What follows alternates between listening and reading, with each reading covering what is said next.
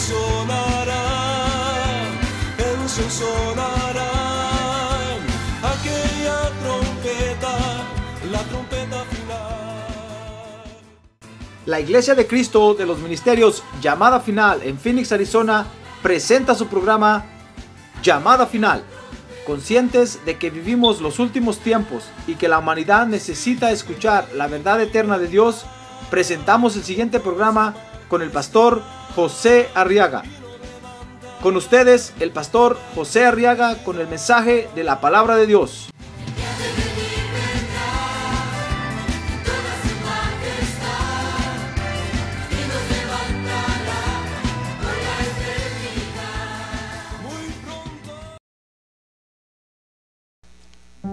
La segunda carta del apóstol Pablo a los tesalonicenses, o en segunda de tesalonicenses,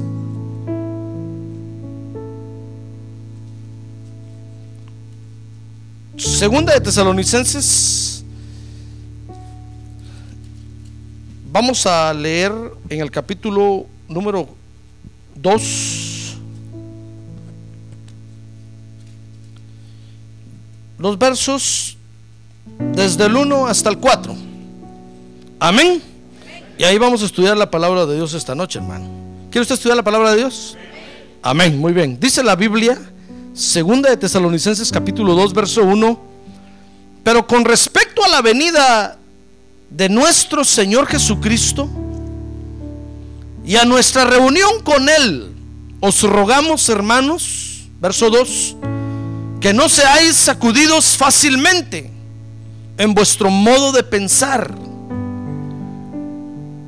Ni os alarméis ni por espíritu, ni por palabra, ni por carta, como si fuera de nosotros, en el sentido de que el día del Señor ha llegado. Que nadie os engañe en ninguna manera, porque no vendrá sin que primero venga la apostasía. Y sea revelado el hombre de pecado, el hijo de perdición. Está hablando del anticristo. Verso 4 el cual se opone y se exalta sobre todo lo que se llama Dios, con D minúscula, o es objeto de culto, de manera que se sienta en el templo de Dios presentándose como si fuera Dios, con D mayúscula. Usted lo puede leer ahí en la pantalla. Amén. Muy bien, vamos a orar por esta petición. A ver, cierre sus ojos. Padre, en el nombre de Jesús, ahora nos convenimos para poner delante de tu presencia, Señor, esta petición y todas las peticiones que hay en nuestros corazones, Señor. Ten misericordia esta noche, por favor, atiende nuestro ruego, Señor, y auxílianos porque te necesitamos. ¿Quiere levantar su mano en alto y decirle, Señor, yo te necesito a ti? Cada día de mi vida, cada momento te necesito. Te necesito a ti, Señor. Auxíliame hoy, glorifica tu nombre, Padre. En el nombre de Jesús. A ver, diga, en el nombre de Jesús. Amén. Amén. Muy bien, siéntense hermanos, por favor. Siéntense ahora, por favor. Muy bien, y quiero que estudie conmigo hoy aquí en esta carta del apóstol Pablo a los tesalonicenses. Otra influencia que afecta a los creyentes. ¿Sabe usted que hay muchas cosas que nos influencian a nosotros, verdad? Ah, no, no sabe, hermano. ¿Sabe usted que hay muchas cosas que nos influencian, verdad? A ver, dígale que tiene a un lado, hay cosas que lo influencian a usted, hermano. Hay cosas que lo influencian a usted. Por eso cuando después viene al culto, viene siendo como gato, viene siendo como, como pato, como pollo. Porque hay cosas que nos influencian, hermano. Como uno quisiera decirle yo, no tenga pena, ya nada lo va a tocar, nada le va a molestar, nada lo va a estorbar. Usted tiene a Cristo en su corazón, tiene la sangre de Cristo y ahora usted va a dormir las, sus 17 horas cabalitas cada día. Pero no es así. Hay cosas que nos influencian, que nos dañan. Porque todavía estamos en este cuerpo de bajeza, dice la Biblia. Muy bien, y aquí en el verso 4 encontramos esta otra influencia. Dice el verso 4 que este personaje que está por aparecer en la tierra, ¿sabe usted que el anticristo está por aparecer en la tierra, verdad? Ya ve cómo se están cambiando todos los líderes de la tierra, todos los líderes mundiales. Ya todos los famosos líderes mundiales de antes están muriendo, hermano. Así es que de repente va a aparecer el anticristo. Dice el verso 4 que el anticristo se opone y se exalta sobre todo lo que se llama Dios o es objeto de culto. De manera que se sienta en el templo de Dios presentándose como si fuera Dios. Por supuesto, esto de que se sienta en el templo de Dios va a ocurrir en la gran tribulación. Porque dice la Biblia que a la mitad de la, de la tribulación va a entrar al templo que se va a formar, que van a ser los israelitas en el, en, el, en, el, en el monte del templo. Tal vez no necesariamente donde está la mezquita de Omar ahorita de los musulmanes, sino que a un lado tal vez, o tal vez en ese mismo lugar, van a levantar otra vez el templo de Salomón y cuando lo, esté, y cuando lo terminen y esté construido, entonces este personaje va a entrar ahí y se va a sentar ahí y va a proclamar, va a exigir que todo el mundo lo adore. A eso se está refiriendo el apóstol Pablo ahí.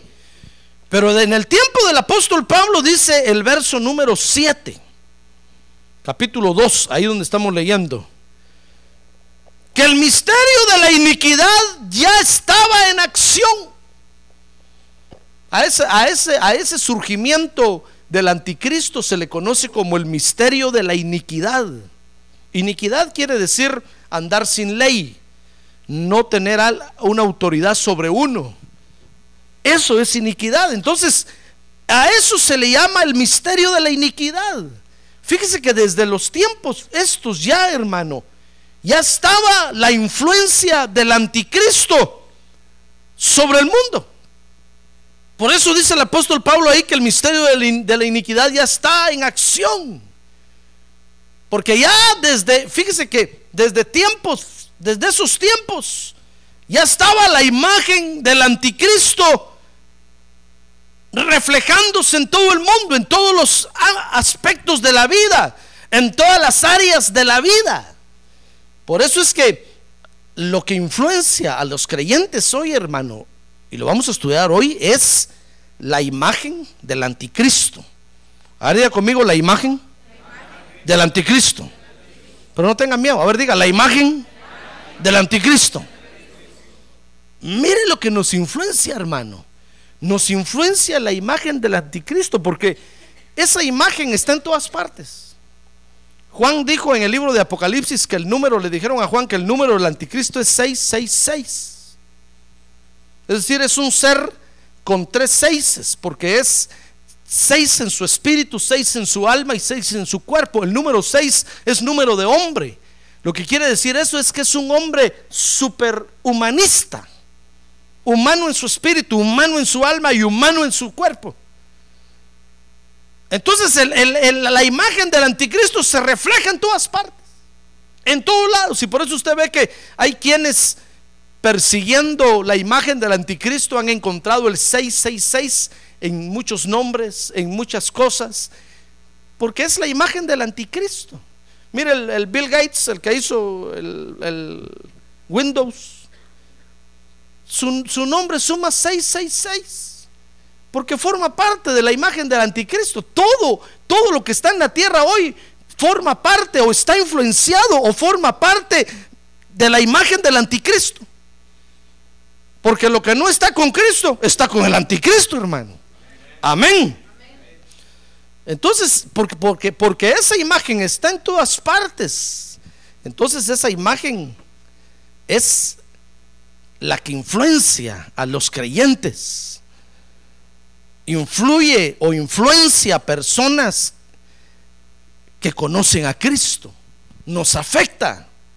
Nos afecta esa imagen, hermano. Fíjese que desde que Dios creó al hombre, hermano, ahí estaba la imagen ya del anticristo. Dice la Biblia que Dios puso en el huerto dos árboles, el árbol de la vida, que es Jesús, y el árbol de la ciencia del bien y del mal. Ya desde ahí estaba la competencia de Cristo. Estaba el árbol de la vida y estaba el anticristo ahí, el otro árbol, ahí a la par, como diciéndole, yo te voy a hacer la competencia. Y fíjese que fue Dios el que los puso, hermano.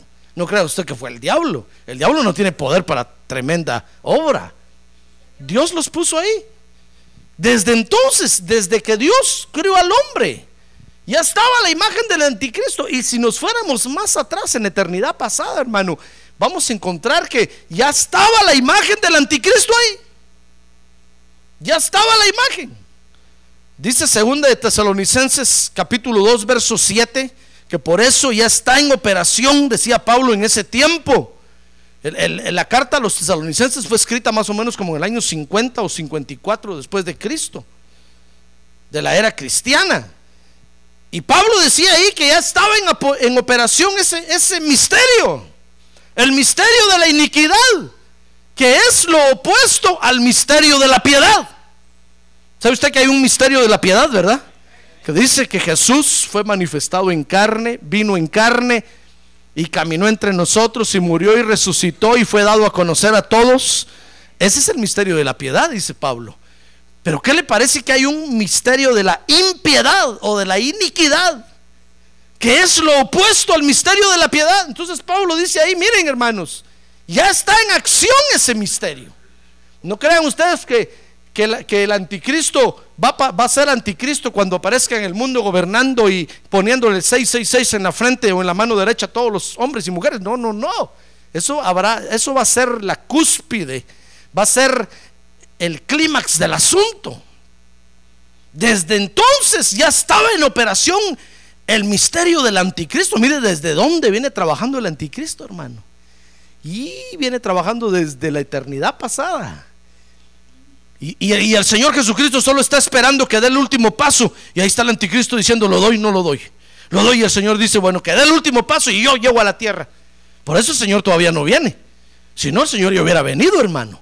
El Señor está esperando que ese misterio de la iniquidad se desarrolle, se siga desarrollando, que crezca, que crezca, que crezca. Y cuando el Señor mire que la iglesia de Cristo está en peligro en la tierra, ya en las garras del anticristo, entonces va a venir y ¡rum! se la va a arrebatar de las manos al anticristo. Ya ve lo que va a hacer el Señor. Dice Apocalipsis 12 que ahí está el dragón que Juan vio en el, en el espacio, en el universo esperando que la mujer que va a dar a luz dé a luz al hijo varón que va a dar a luz. Y ahí está esperando. Y antes de que dé a luz, dice que van a arrebatarle al niño varón para que ese dragón no se lo coma. Ese es el anticristo. Por eso el Señor todavía no viene a la tierra. Está esperando que el misterio de la iniquidad se siga desarrollando, se vaya desarrollando, se vaya desarrollando hasta que llegue al final. Ahora, fíjese que para eso, este misterio de la, iniquidad, ha usado hombres en toda la historia de la humanidad. Por ejemplo, Tesalónica, que es el caso que nos ocupa estudiar hoy. Fíjese que Tesalónica, hermano, fue, fue fundada o fue nombrada así por Alejandro Magno, en honor a, a su hermana. Fíjese que Alejandro Magno era el rey de Macedonia que conquistó a los, a los griegos y llegó a hacer un reino tremendo ahí, un gran imperio. Y en honor a su hermana, entonces nombró a esa ciudad Tesalónica. Ahora, ese nombre, fíjese, de Tesalónica, de seguro que tenía una influencia de imagen en las otras ciudades, hermano. Imagínense que la ciudad se llamaba como la hermana del rey. Hermano, esa ciudad de seguro que era respetada, amada y cuidada por todos, por todos los del reino de Alejandro Magno. ¿Quién se atrevía a decir Tesalónica es un pueblo, es un pueblucho? ¿O es una aldehuela? ¿O es un pueblo feo? ¿O es un Nadie, hermano. Seguro que todos decían, oh, Tesalónica, uh, qué ciudad tan hermosa, qué ciudad tan limpia, aunque fuera toda sucia. Qué ciudad, qué gente tan decente vive ahí, aunque fueran todos ladrones y mentirosos. Oh, Tesalónica, porque tenía el nombre de la hermana del rey. De seguro que tenía una influencia de imagen terrible. Y los creyentes en Tesalónica se veían afectados por esa influencia, por la influencia de esa imagen. Y mire, hoy, hermano, ¿cuánta, ¿cuánto daño nos hace a nosotros la imagen del anticristo? Nos contamina. Nos contamina, hermano. Usted no, puede, usted no puede decir, no, pastor, a mí no me contamina. Claro que lo contamina. Si imagínense que la imagen del anticristo está en todas partes, hermano. No le digo que el 666 aparece por todas partes, en todos los nombres, en todo el comercio, en la sociedad, en todos lados aparece el 666. Y los que andan buscando eso andan encontrando el 666 en todas partes. Tenga cuidado que no van a ver su nombre. Pues aunque su nombre sea 666, usted ahora tiene un nombre nuevo, hermano. Ah, gloria a Dios, usted ahora tiene un nombre nuevo. Usted ahora tiene un nombre nuevo. Gloria a Dios. A ver, diga, gloria a Dios. Ahora tenemos un nombre nuevo, hermano, y estamos siendo ministrados bajo el nombre de Jesús. Así es que no se llama usted más Caralampio ni... ¿Qué otro nombre le digo? Así bonito. Pues con el perdón si alguien se llama Caralampio, hermano, no, no quiero ofender a nadie. Mejor no digo nombre. Pues aunque usted se llame José. José se llamaba el padre y Josefa la mamá. Y al hijo que tuvieron le pusieron José. José se llamaba el padre y Josefa la mamá. ¿Se acuerda de eso, verdad? Muy bien, entonces yo no se lo voy a seguir diciendo más. Aunque se llame José, ahora tiene un nombre bajo el cual es ministrado, que es el nombre de Jesucristo. Ahora dice la Biblia que somos llamados por el nombre de Él. Por eso somos cristianos. Ah, gloria a Dios, gloria a Dios. Por eso somos cristianos.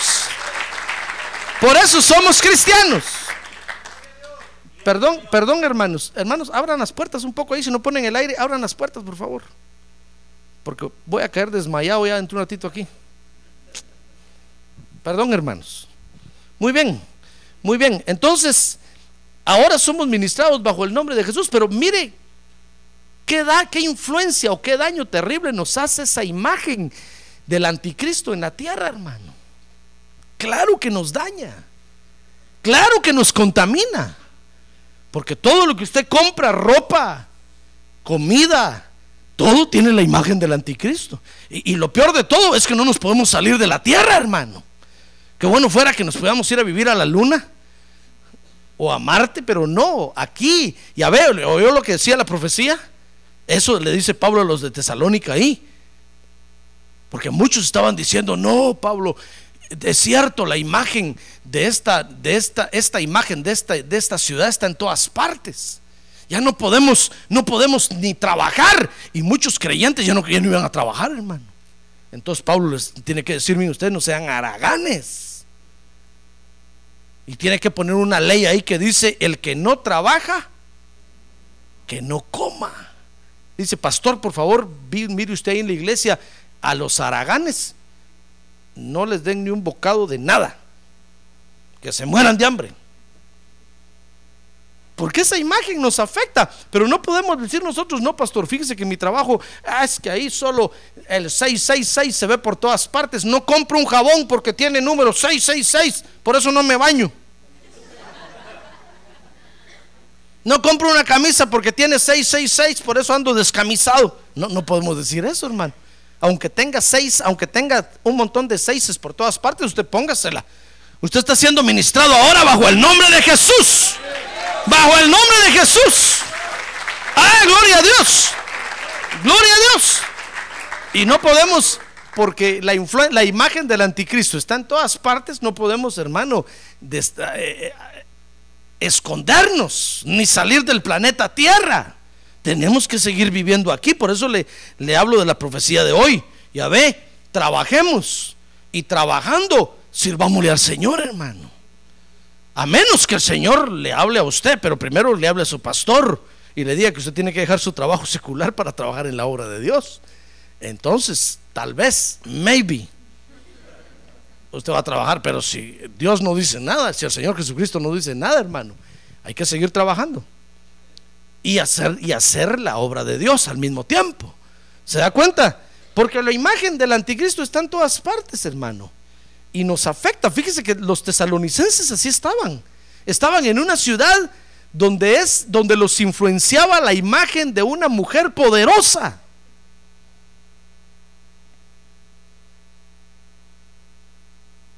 Y como no se parecían a todos los del pueblo, los perseguían. Imagínese si usted de repente está en México y como no se parece a Guadalupe, por ejemplo, no, no quiero hablar mal de nadie. O si usted está en Guatemala y como no se parece a, a, la Virgen de la Asunción,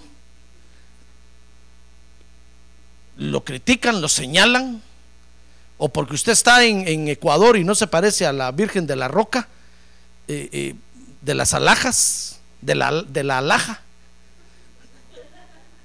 Todos dicen, uy, miren ese, eh, es feo, saquémoslo del pueblo porque no se parece a nosotros, no adora a la misma diosa. Así estaban los tesalonicenses, hermano, con la influencia de una imagen terrible.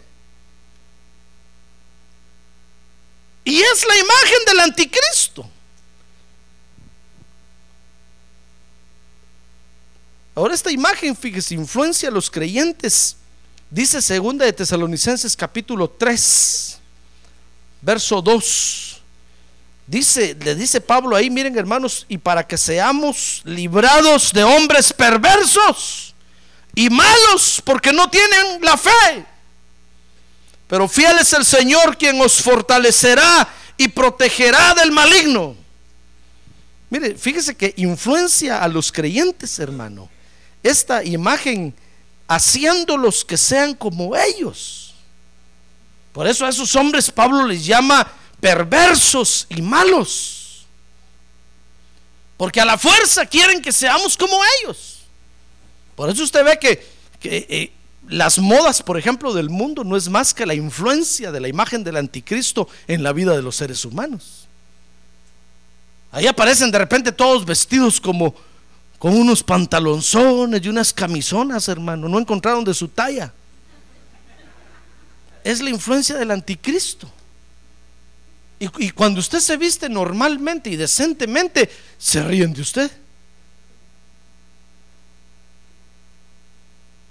Es la influencia de la imagen que está operando en el mundo, hermano. Fíjese que a un hermano el Señor le mostró la potestad que dirige a esos que se visten así. Y él me decía, es una potestad que se viste así. El Señor le enseñó quién es la potestad esa, fíjese hermano.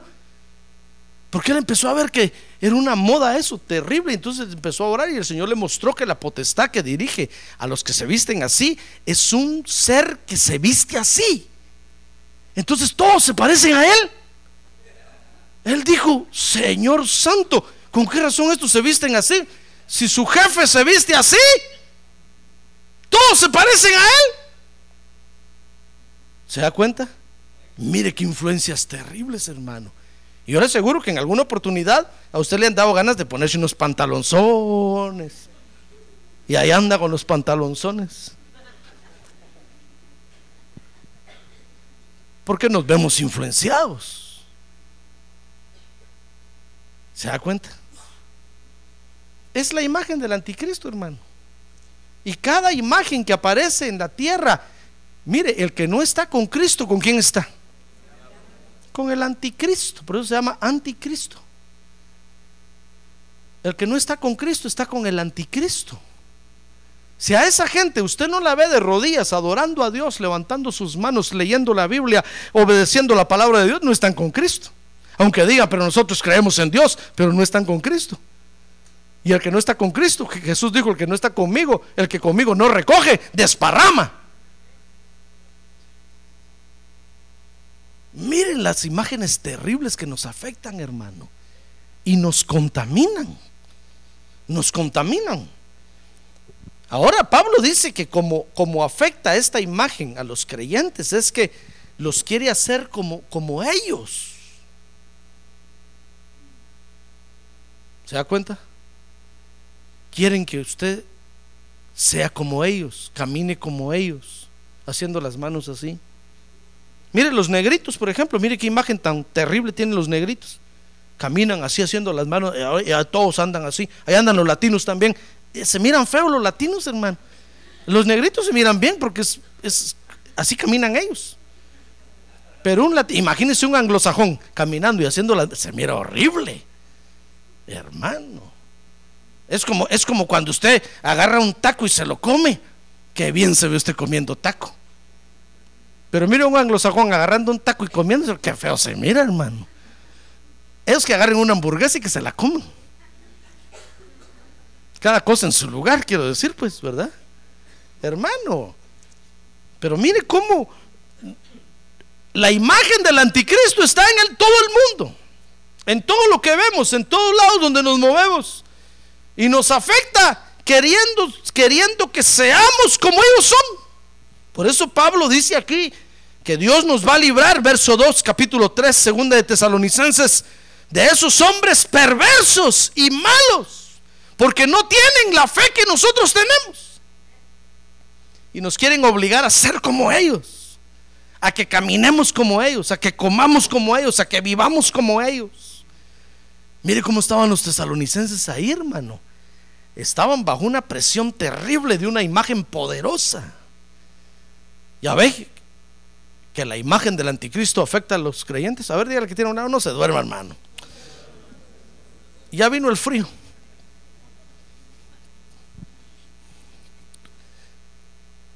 Ahora, esa influencia, fíjese hermano, de esa imagen del anticristo afecta a los creyentes, dice segunda de Tesalonicenses 3:6 lo, que, en lo que nos afecta, hermanos, segunda de Tesalonicenses capítulo 3, verso 6, dice, ahora bien, hermanos, os mandamos en el nombre de nuestro Señor Jesucristo, que os apartéis de todo hermano que ande desordenadamente, y no según quién. Ah, no, usted no está aquí, hermano. ¿No le dije que despertara al hermano hace un rato? A ver, despiértelo otra vez.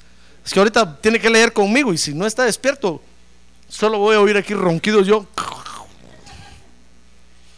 No, ¿ya lo despertó?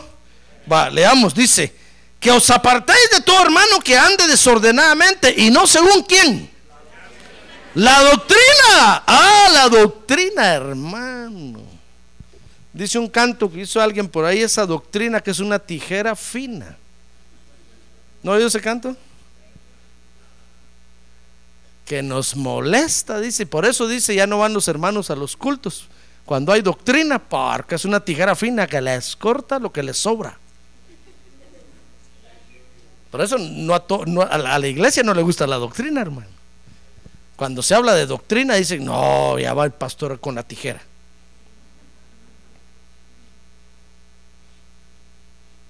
Mire, hermano, nos afecta, mire, la, influencia de la imagen del anticristo nos afecta haciendo que dejemos la doctrina, hermano. Ahora diga conmigo, la doctrina de Jesucristo. Eso quiere decir las enseñanzas de Jesucristo. Mire cómo nos afecta. Por eso el diablo se encarga de lanzar la, la imagen del anticristo por todas partes, hermano. Y usted ve la imagen del anticristo en su trabajo, en su casa, en la escuela, en la iglesia, por todos lados.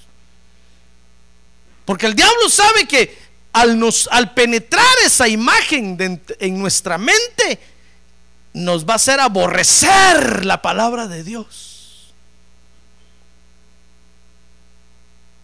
Y por eso usted ve que, que, los creyentes dicen, pero ¿por qué el pastor tiene que decirnos hasta cómo nos vamos a vestir? ¿Por qué el pastor tiene que decirme hasta cómo me tengo que pelar? ¿Por qué el pastor tiene que estar hasta en la sopa lo miro? Por eso le dije el dicho aquel, va de que pastor, abogado y doctor, entre más lejos mejor. Pero no crea que se va a escapar. Yo puedo estar muy lejos de usted, pero ahí con usted está el pastor de los pastores, está el Espíritu Santo. Ah, está el Espíritu Santo de Dios. Ahí está el Espíritu Santo de Dios que lo pastorea usted todos los días, todos los días. Mire, por eso la gente se cansa de las iglesias, hermano. Dice, pero ¿por qué? Si yo me quiero poner un arete aquí, me quiero poner otro aquí, otro aquí, otro aquí. ¿Qué tiene de malo? Si yo me quiero hacer un tatuaje aquí, me quiero hacer uno aquí en la frente, en la lengua, en, yo no sé qué tiene de malo. Y empiezan a pelear con la palabra de Dios. Y la palabra de Dios dice que no lo hagamos. Está bien en cosas que no dice la palabra de Dios, pero la Biblia dice claramente, por ejemplo, que no nos tatuemos. Eso lo dice claramente.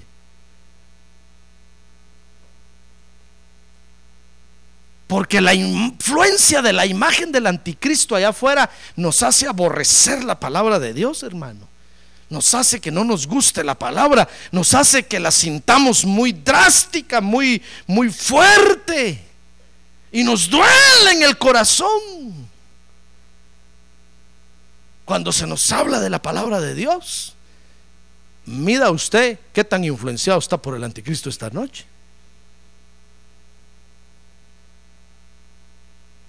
Porque eso es lo que hace, dice ahí el apóstol Pablo, dice ahí, segunda de Tesalonicenses capítulo 3, verso 6. Nos hace que dejemos la doctrina. Y entonces caemos en una posición de que, de que, de que estamos, queremos estar con Dios, queremos ir al cielo, pero, pero no como dice la Biblia.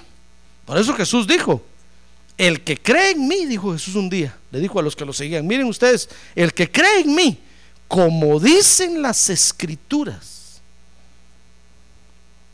No como digan ustedes, no como diga su papá, no como diga su abuelo, no como diga la tradición, la santa tradición de los santos, no como diga, como dice, ni siquiera como diga el pastor, como dicen las escrituras. Y se estaba refiriendo a la Biblia. Hermano, la influencia de esa imagen del anticristo. Por supuesto, los tesalonicenses ahí les habían puesto el nombre de una mujer, pero los influenciaba, hermano, porque es la misma imagen del anticristo. Por eso Pablo les tiene que decir ahí, miren, miren, es cierto que el anticristo en persona todavía no ha aparecido, que nadie los engañe, pero el misterio de iniquidad ya está operando. Ya está lanzando su imagen por todas partes el anticristo para que cuando aparezca todos con facilidad lo acepten y lo reciban. Pero yo sé que a ustedes les afecta. ¿Y sabe cómo les afecta? 3.6, segunda de Tesalonicenses. Haciéndolos que dejen la doctrina. Fíjese que dice el verso 6 que esa imagen los hacía vivir vidas desordenadas, hermano. Por eso Pablo tiene que verse en el extremo de decir ahí, miren hermanos, si, algún, si alguno de ustedes en la iglesia anda desordenadamente, ¿comparado con quién? Con la palabra de Dios. No comparado con lo que dice el pastor, no comparado con lo que dice el gobierno, no comparado con lo que dice la santa iglesia. No, no, no, comparado con lo que dice la doctrina, la palabra de Dios. Si alguno anda desordenadamente, apártense de ese, por favor. Porque a ese ya lo agarró la imagen del anticristo y ya va a aparecer con el 6-6 en la frente. Apártense de ese. No le hagan caso. Porque cuando nosotros, hermano, ya no le hacemos caso a la palabra de Dios, nuestra vida se desordena. Nuestra vida se desordena.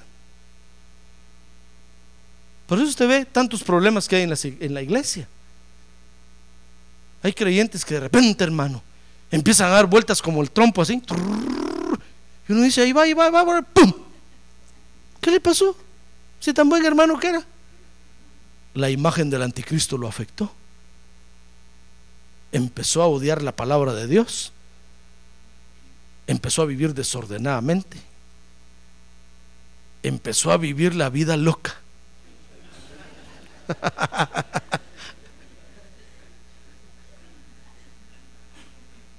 Ese tiene razón.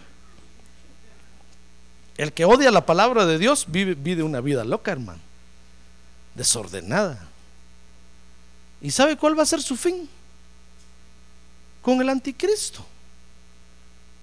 Pero si usted quiere ordenar su vida, ah, entonces tome la palabra de Dios. Amén. Póngala por obra y Dios va a ordenar su vida, hermano. ¿Sabe qué va a hacer el Espíritu Santo de Dios? va a empezar a ordenar sus genes, los va a empezar a enderezar. Si por ahí trae usted un gen torcido, que más tarde lo va a hacer brincar como gato, va a venir el Espíritu Santo y se lo va a enderezar. Y entonces usted va a brincar como oveja,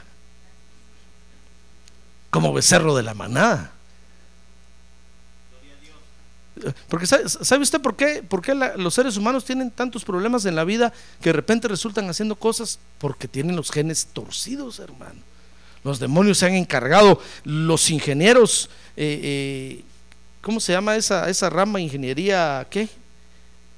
De los genes, genética. Los ingenieros genéticos más terribles que hay son los demonios. Desde hace años están trastocando los genes de los seres humanos. Y, pues, ahí aparecen hombres asesinos, hombres torcidos, hombres horribles, mujeres peores.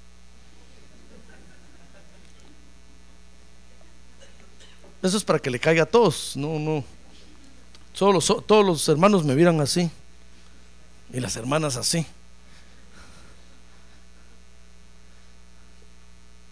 Pues el Espíritu Santo sabe qué va a hacer cuando usted toma la palabra de Dios y la cree y le dice, Señor, bueno, yo voy a tomar tu palabra y la voy a poner por obra.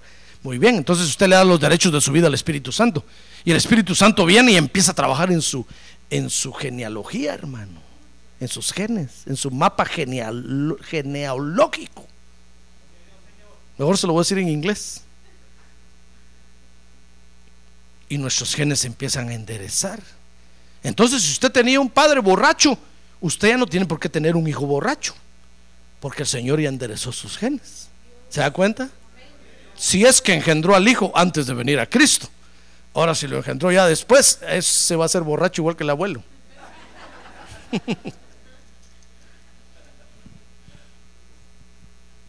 Mire, dice el verso 6 que los hacía vivir vidas desordenadas. Dice el verso 11 que los hacía vivir sin querer trabajar. Mire el 3.11, porque oímos que algunos entre vosotros andan desordenadamente sin trabajar.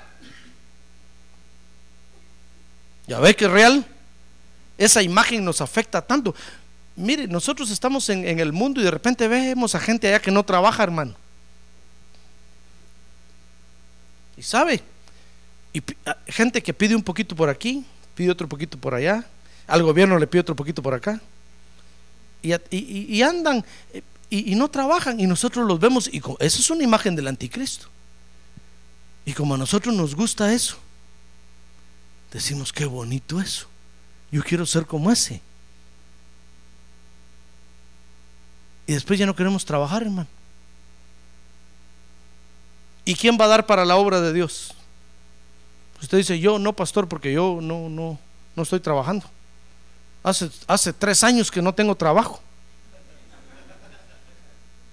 ¿Y cómo ha hecho para vivir? Pidiendo un poquito aquí, pescando por aquí, jalando por allá. Dios no lo mandó a eso, hermano. Dice ahí que la influencia de esa imagen del anticristo los hace vivir sin querer trabajar, se le quitan las ganas de trabajar.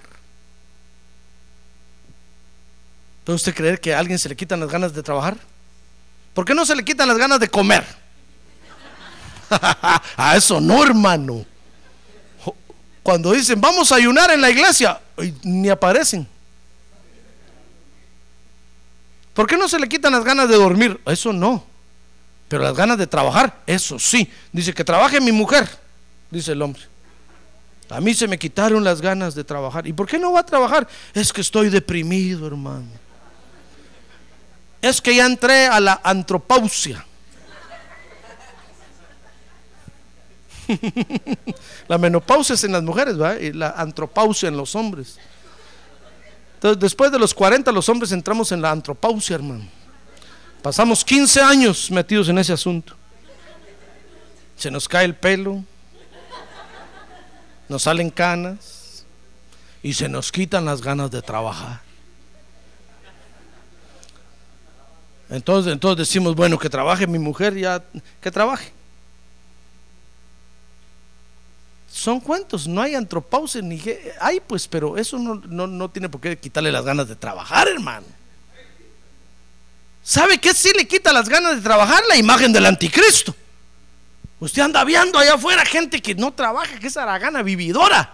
Y a usted dice, yo quiero ser como ellos. Inmediatamente esa imagen del anticristo se le impregna en el corazón y usted comienza a ser como ellos. Mire, estos, esa imagen los hacía vivir sin querer trabajar. Dice el verso 11 que los hacía vivir metiéndose en todo. Mire, dice ahí, porque oímos que algunos de, de ustedes andan desordenadamente sin trabajar, pero andan metiéndose en todo.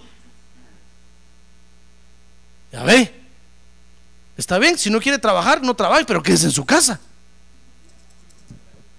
Pero no, no trabaja, fíjese. Y anda viendo qué come el pastor, cómo se viste el pastor. Está bien que mire y que, y que pregunte el que da dinero, pero el que no da, hermano, porque no quiere trabajar. Dice que se va, pero se anda metiendo en todo. Mire, mire qué vidas desordenadas. ¿Se da cuenta? ¿Verdad que es feo eso?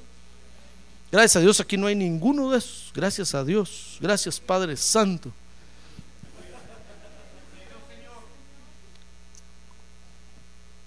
Allá en Inglewood, en California, hay un montón de esos. Pero aquí no, gracias a Dios.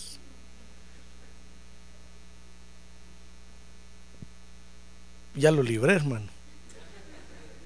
Ahí me da una ofrenda especial. Una mordida. Pues, ¿qué les parece que esa imagen los hacía vivir metiéndose en todo? Dice el verso 14 que los hacía vivir sin obedecer a los pastores, hermano. Mire, dice el verso 14, y si alguno no obedece nuestra enseñanza en esta carta, señalad al tal y no os asociéis con él para que se avergüence. Sin embargo, no lo tengan por enemigo, sino amonéstenlo como un hermano. ¿Se da cuenta? Los hacía vivir sin obedecer a los pastores. Mire, hay, hay creyentes que caen en esa posición, hermano. Dicen, no, el pastor, el pastor dice eso, pero yo no, yo hago otra cosa. Yo vivo de otra manera. Porque la imagen del anticristo se les impregna en el corazón y los hace vivir sin obedecer a la autoridad. Ahora, por huir de esa influencia, hermano, los creyentes tenían que pagar un precio. Es que eso es lo terrible. Que para todo tenemos que pagar un precio en esta vida, hermano. Para todo hay que pagar un precio. No cree usted que va a vivir frío aquí. Para todo hay que pagar un precio. Por eso el sistema de este país, Dios lo ha bendecido mucho, porque es un sistema basado en la prosperidad y economía bíblicas. Ya ve que aquí el gobierno no le da nada a usted. Aquí alguien tiene que pagar, hermano. Alguien tiene que. Mira, otra vez un hermano tuvo un accidente en el freeway. Y el- Y el otro día el culto me dijo, pastor, tuve un accidente en el freeway. Le pegué al carro que iba adelante. Pero, ¿sabe? Se bajó el otro señor lleno de café. Eso sí, me dijo, todo manchado de café porque iba tomando café. Y como el otro le pegó atrás, se le tiró todo el café encima. Y entonces me dijo, ¿qué pasó? Yo le dije, perdone, no lo vi. Me dijo, no tenga pena. Y yo, mi seguro va a pagar esto. Ahí nos vemos. Y se fue. Oh, qué bueno. Le dije, oh, gloria a Dios. Sí, me dijo, mire, me escapé de pagar. A los dos meses venía el reclamo de la aseguranza, hermano. Ese día vino el hermano temblando con el papel así. Pastor, ¿se acuerda que le conté? Mire lo que me están cobrando. Le temblaba la mano. Y dice que si no pago me quitan la casa, me quitan el carro, me quitan a la mujer y a los hijos. es que aquí alguien tiene que pagar, hermano. Cuando a usted le digan no va a pagar, no, tiene que pagar. No cree usted que va a estar en la iglesia free. Tiene que pagar, hermano. Tal vez te dirá, pastor, pero señor, ahorita no puedo. Ahorita no puede, pero después va a poder. Ya ve que el gobierno aquí a usted le da todo, le da, si usted tiene hijos y no tiene, le da todo. Pero al día que usted tiene dinero, le empiezan a cobrar. Y con interés. ¿Se da cuenta? Y si el gobierno ha sostenido a sus hijos, son los primeros que mandan a llamar para ir a la guerra, hermano. El gobierno dice, yo los sostuve. Es que alguien tiene que pagar. En esta vida todos tenemos, solo en nuestros países que fueron fundados sobre una doctrina católica, apostólica y romana, por eso están hundidos todos en pobreza, tienen la idea que el gobierno allá le da todo a todos. Les paga hospital, les da medicina. Por eso están hundidos y pobres, hermano. Pero la Biblia no dice eso. La Biblia dice muy bien, tú quieres agradar a Dios, trabaja. Y paga el precio. Hay que pagar un precio. Y para seguir a Cristo hay que pagar un precio, hermano. Para seguir a Cristo tenemos que huir de la imagen del anticristo. Tenemos que pagar un precio. Tal vez a usted le gusta los tatús. Pero usted va a decir, Señor, por amor a ti voy a renunciar a eso. Tal vez a usted le gusta el tequila con limón. Pero por amor a Cristo dice, Señor, por amor a ti voy a renunciar a eso. Tal vez a usted le gusta. ¿Qué, qué le puede gustar a usted? No me diga. Pero por amor a Cristo usted va a renunciar a eso. Porque hay que pagar un precio. Pues fíjese que los tesalonicenses, dice primera de tesalonicenses, vamos ahora a la primera carta a los tesalonicenses, hermano. Dice el capítulo 3, verso 1. Por lo cual, no pudiendo soportarlo más, dice el apóstol Pablo, pensando que era mejor quedarnos solos en Atenas y enviamos a Timoteo, nuestro hermano y colaborador de Dios, en el Evangelio de Cristo para fortaleceros y alentaros respecto a vuestra fe, a fin de que nadie se inquiete. ¿Por qué? Por causa de estas aflicciones, porque vosotros mismos sabéis que por esto hemos sido, para esto hemos sido destinados. Hermano, mire, el precio que hay que pagar es la aflicción. A ver, diga, aflicción. A ver, más recio, aflicción. A ver, dígale que tiene a un lado aflicción. A ver, dígale que tiene a un lado, le profetizo que viene aflicción sobre usted. Profetícele, está en la Biblia, ahí está. Tenemos que ser afligidos, hermano. Tal vez no aflojados, pero sí afligidos. Mire, los que están bajo la influencia de una imagen terrible, mire, ¿acaso es fácil predicar el Evangelio en México? Es difícil, hermano. Porque ahí tienen la imagen de una mujer terrible. Y los que no son como ellos, no los quieren ver ahí. Mire, uno de extranjero no puede ir a predicar ahí. Si, si, yo, si, yo, voy a México a predicar, tengo que tener permiso de la gobernación, permiso del presidente municipal, permiso del síndico, permiso del permiso y un montón de permisos. Y todos piden una cuota, hermano y en dólares. Como saben que uno va de aquí? Si no lo meten preso aún. Mire, México es un país que debiera tener iglesias grandes. Pero va a ver usted, ahí no hay iglesias grandes. Porque los creyentes viven escondidos. Porque los afligen. Mire cómo la, influencia de esa imagen nos afecta. Pero hay que pagar un precio. Y el precio es la aflicción, dice el apóstol Pablo ahí. Donde más fuerte está la imagen del anticristo, más hay que tienen los creyentes que ser afligidos. Mire, por ejemplo, en, el área de Washington, D.C., ahí hay una imagen de, de gobierno, de autoridad terrible, hermano. Y ahí están los creyentes viviendo ahí y tienen una influencia de, gobierno y de horrible. Todo el mundo manda ahí. Usted va a las iglesias ahí, todos son pastores. Todos, todos están contaminados. Si usted va a California, las iglesias de California tienen una imagen de, de fantasía terrible. Todos son fantasiosos ahí, hermano. Ahí hay una potestad de fantasía horrible. Si usted va a San Francisco, todos son de la otra banqueta. No le digo qué, pero todos son una imagen horrible.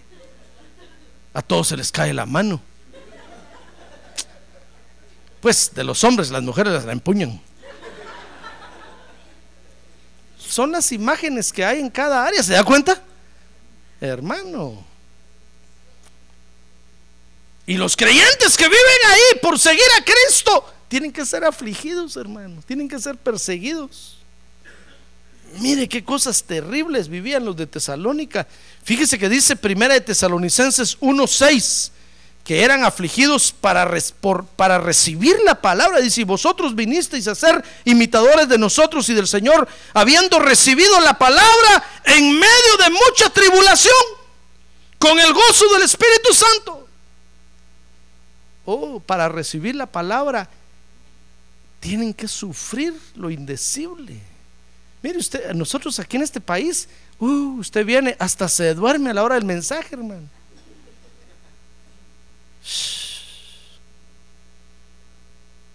Por eso cuando allá en nuestros países hablan de los creyentes de aquí, dicen, oh, esos son unos flojos. No aman la santidad. Como todos lo tienen. En cambio, allá no. Allá para ir a la iglesia hay que tomar un vaso, otro vaso, otro. Y, todavía caminar a pie tres kilómetros. Y qué bueno que con banqueta entre pollos y, posas, hermano, entre el lodo. Cuando llega el privilegio con el pantalón todo manchado tienen que viajar en burro y con candil. Pero ahí van deseosos de oír la palabra de Dios, hermano. Ah, con aflicción. Mire, los que están bajo la influencia de las imágenes, esas terribles del anticristo, son afligidos por recibir la palabra de Dios. Dice 1 Tesalonicenses 2.14 que son afligidos por imitar a Cristo. Dice, pues vosotros hermanos vinisteis, vinisteis a ser imitadores de la iglesia de Dios en Cristo Jesús. Que están en Judea, porque también vosotros padecisteis los mismos sufrimientos y a manos de vuestros propios compatriotas, tal como ellos padecieron en manos de los judíos. Son los mismos que viven con nosotros los que nos afligen, hermano. Mire el precio que tenían que pagar para no dejarse influenciar por la imagen del anticristo era la aflicción. Para no dejarse influenciar por la imagen del anticristo ahí en Tesalónica, de esa mujer terrible, era la aflicción, hermano.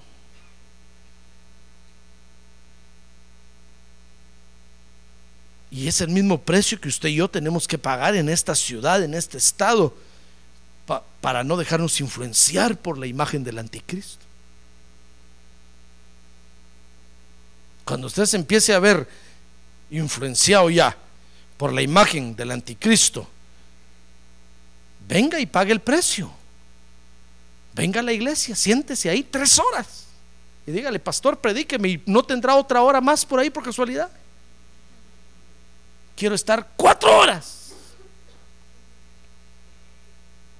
Mire, hay un, hay un hermano de una de nuestras iglesias, un pastor que, hermano, hicieron un trato con el dueño del templo y al final resultó que el dueño del templo les estaba robando el dinero porque estaban haciendo un list para comprar.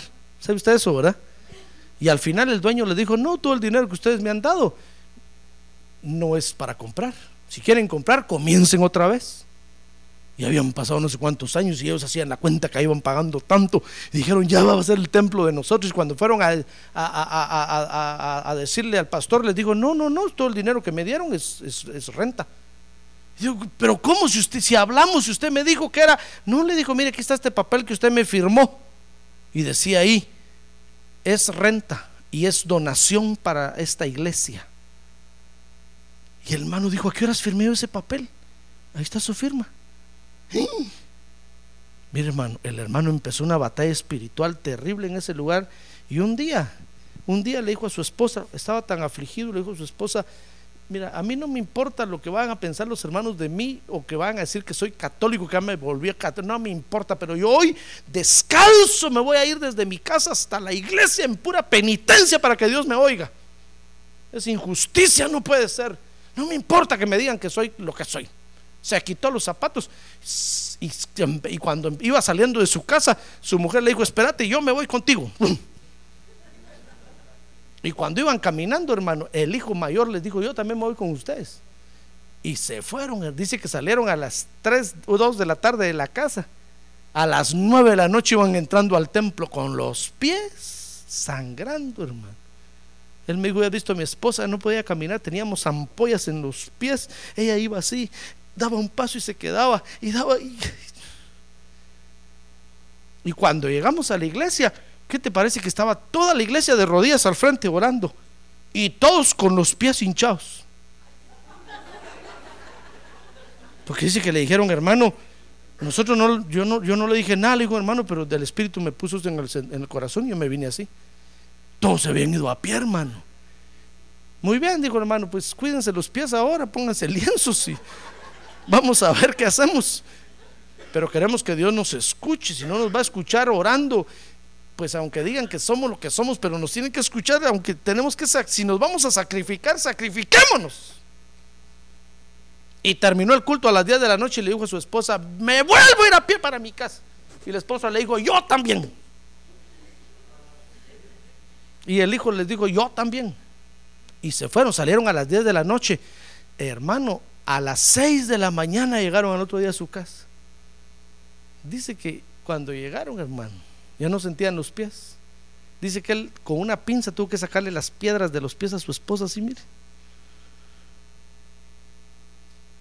Es que hay que pagar un precio, hermano. Nosotros queremos todo free. Venimos a recibir la palabra de Dios. Y como hay palabra de Dios, ah, el pastor siempre va a estar ahí. Ya ni a los cultos venimos, hermano. ¿Qué le parece? ¿Quiere ser afligido para venir a oír la palabra de Dios? ¿Quiere estar algún día en el hospital allá atendido? Ay, quisiera estar en el culto ahorita.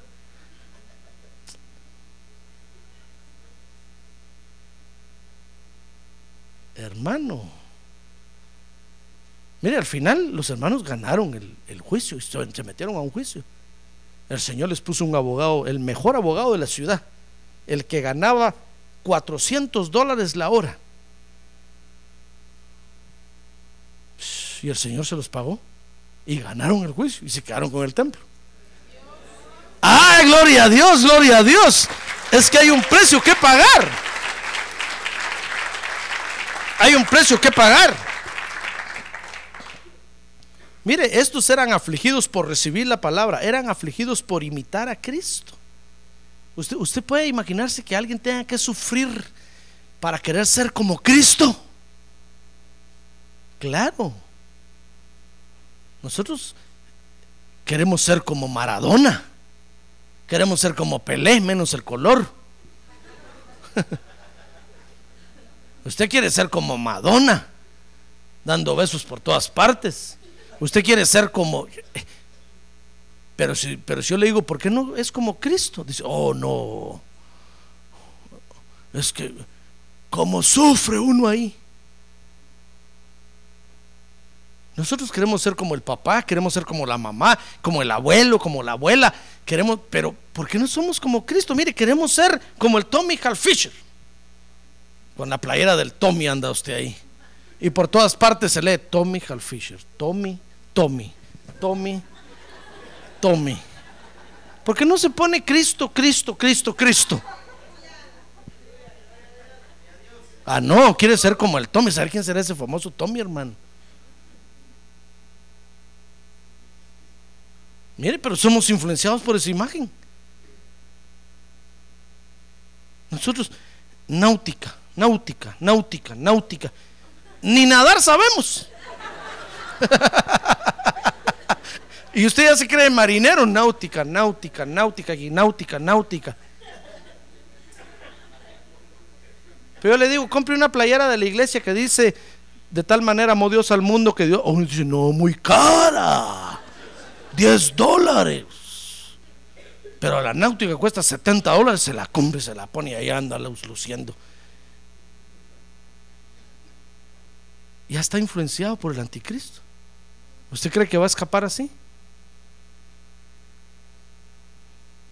Si el Señor viniera un día que usted anda náutico, náutico, Tommy, Tommy, ¿usted cree que el Señor se lo va a llevar? es influencia del anticristo. Yo no le estoy diciendo que tampoco ande desnudo, no. Eso es deshonestidad. Yo no tampoco le estoy diciendo que no compre, no, yo, yo mismo tengo. Lo que le estoy diciendo, hermano, es que, que no queremos ser afligidos. Usted quiere venir a la iglesia, que el pastor compre un bus y lo vaya a recoger, una limusina y lo va a dejar. ¿Por qué no se viene a pie? ¿Por qué no dice, Señor, yo voy a ser afligido, yo quiero recibir tu palabra? Yo me acuerdo cuando estaba estudiando en la universidad, yo salía a las 8 de la noche, un, un martes, hermano. Y me iba corriendo, me iba al periférico a pedir jalón. Estaba con mis libros en la espalda pidiendo, y pasaba uno, ¿para dónde vas? Voy para tal te llevo. right, Me pasaba y me iba corriendo a la iglesia. A las 8.45 llegaba y mi pastor estaba empezando a predicar. ¡Bum! Entraba y me sentaba, hermano. Señor, aunque sea la palabra, pero la quiero recibir. Pero nosotros no queremos ser afligidos. Queremos la papa pelada, como se dice, hermano. Usted dice las 7:31, 36, no, ya, ya se me hizo tarde, ya no voy a la iglesia. Yo iba a ir, pero son las 7:36 con 15 segundos, ya no, ya, ya, no, ya no, ya no llego, ya no llego. y con el gran carro deportivo ahí en la puerta. 170 caballos de fuerza. Solo les mete un acelerón y ¡ruah! 170 caballos lo jalan, hermano.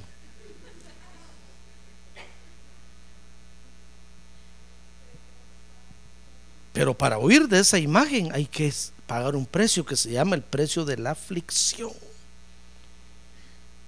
Y ahí estamos recibiendo la palabra de Dios y usted hace duerme y yo miro que hace los ojos así. Y va a bostezar y hace... Sí, hay que ser afligidos, hermano. Pero mire usted, hay quienes no quieren ser afligidos, van a bostezar. Y todos estamos aquí pagando el mismo precio, hermano. Si usted se duerme ahí, ¿no cree usted que todos tenemos derecho a dormirnos? Claro, no, pero hay que pagar el precio, hay que ser, eh, hay que ser afligidos para recibir la palabra de Dios. Hay que ser afligidos por imitar a Cristo. Mire, los creyentes no querían ser como Tesalónica, no querían. Por eso huían de esa, de esa imagen, huían y huían. Y para recibir la palabra eran afligidos, para imitar a Cristo eran afligidos.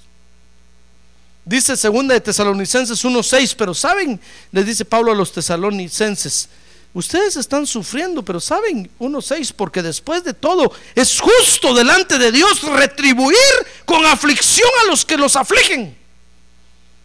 Y les va a dar a ustedes alivio porque son afligidos y también a nosotros cuando el Señor Jesús sea revelado desde el cielo con sus poderosos ángeles en llama de fuego. Por eso, ahorita sufrimos, hermano, ahorita padecemos, pero espérese, estamos huyendo de la imagen del anticristo. Espérese que venga el Señor Jesucristo. Y va a ver que todos esos que nos afligían, eh, hermano, el Señor los va a agarrar y los va a poner por estrado de sus pies. Ahora, por supuesto, hay una imagen que los creyentes tienen que tomar. ¿Quiere saber qué imagen quiere tomar?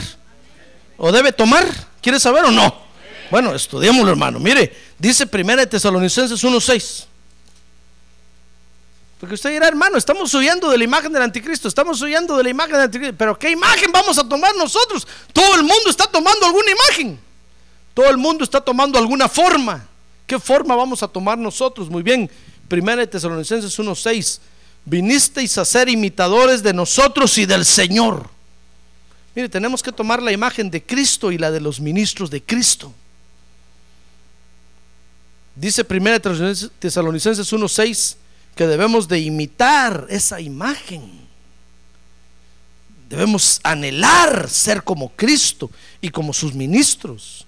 Dice el capítulo 2, verso 7, más bien demostramos ser benignos, está diciendo Pablo ahí, entre vosotros como una madre que cría con ternura a sus propios hijos, porque es una imagen benigna como la de una madre. Dice el 2.11, así como sabéis de qué manera os exhortábamos, alentábamos e implorábamos a cada uno de vosotros como un padre lo haría con sus propios hijos, porque es una imagen de exhortación como la de un padre. Por eso tenemos que tomar esa imagen, hermano. Nosotros hemos sido llamados por Dios para tomar la imagen de Cristo. Porque es una imagen benigna y porque es una imagen de exhortación. Dice el 2.14 porque es la imagen que todos al final van a tomar. Dice, pues vosotros hermanos vinisteis a ser imitadores de las iglesias de Dios en Cristo Jesús que están en Judea y que están en todos lados. Mire, no crea usted, hermano, que solo usted está tomando la imagen de Cristo. Tal vez usted dirá, no, pastor, qué dura es esta iglesia. No, todas las iglesias estamos tomando la imagen de Cristo. Y para eso vamos a ser afligidos, porque tenemos que huir de la imagen del anticristo. Vamos, tenemos que pagar un precio. Amén. Dice segunda de Tesalonicenses 1:12 que es la imagen. Vea conmigo esto, segunda de Tesalonicenses capítulo 1 verso 12. Dice a fin de que el nombre de nuestro Señor Jesús sea glorificado en vosotros y vosotros en él conforme a la gracia de nuestro Dios y del Señor Jesucristo. Mire, porque es una imagen que va a glorificar a Dios en nosotros, al Señor Jesucristo en nosotros. Dice el capítulo 1, verso 10, cuando Él venga para ser glorificado en sus santos, en aquel día y para ser admirado entre todos los que han creído porque nuestro testimonio ha sido creído por vosotros. Mire, va a llegar el día cuando el Señor va a venir, hermano. ¿Usted lo cree? Sí, va a, venir, va, a llegar el día cuando el Señor Jesucristo va a regresar otra vez. La Biblia dice que va a venir. Él mismo dijo que iba a venir para tomarnos con Él y llevarnos a morar junto con Él. Y ese día, dice Pablo ahí, Él va a ser admirado por todos sus seguidores. Ese día lo vamos a ver, hermano, y vamos a decir, Señor, vaya que pagué el precio. El precio del sufrimiento por recibir tu palabra, el precio del sufrimiento por seguirte a ti, lo pagué. Porque lo vamos a admirar y vamos a ver su gloria en todo su esplendor, hermano. Mire, la, imagen de las personalidades del mundo, solo quiero decirle esto, la imagen de las personalidades del mundo influencia en la vida de los creyentes, hermano. Por eso tengan cuidado usted que mira.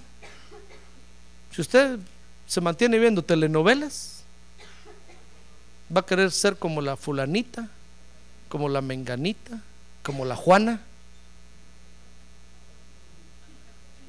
Va a querer ser como, pues así se llama una telenovela. Va a querer ser ver como la Juana la cubana.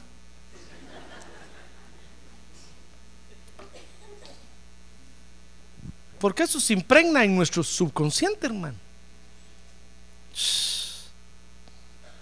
Y después resultamos actuando así. Esa es la operación satánica más terrible que hay. Mire, la imagen de las personalidades del mundo influencia en la vida de los creyentes, haciéndonos como ellos son. Pablo dice que son hombres perversos, depravados. Mire lo que están haciendo, hermano. Ellos nunca le van a decir a usted, tome la imagen de Cristo. Jamás. Pero lo que no está con Cristo está con el anticristo. Por eso, si queremos huir de esa imagen, hermano, de esa mala influencia, tenemos que pagar el precio que es el sufrimiento. Amén.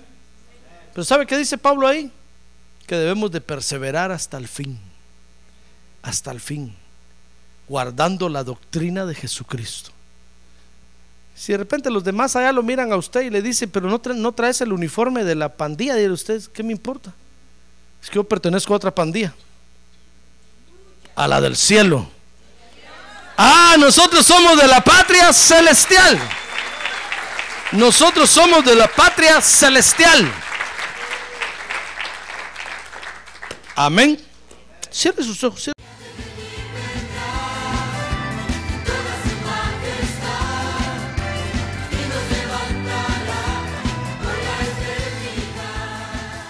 La Iglesia de Cristo de los Ministerios, llamada final en Phoenix, Arizona, cumpliendo con la comisión de Joel 2.1, presentó su programa, Llamada Final. Esperamos que nos vuelva a sintonizar la próxima semana a la misma hora por esta emisora. Los invitamos a nuestras reuniones en el 6023 Norte 71 Drive, esquina con Bethany Home Road. Para mayor información puede llamarnos al 623 934 1259 o visitarnos en la internet al www.llamadafinalphoenix.com.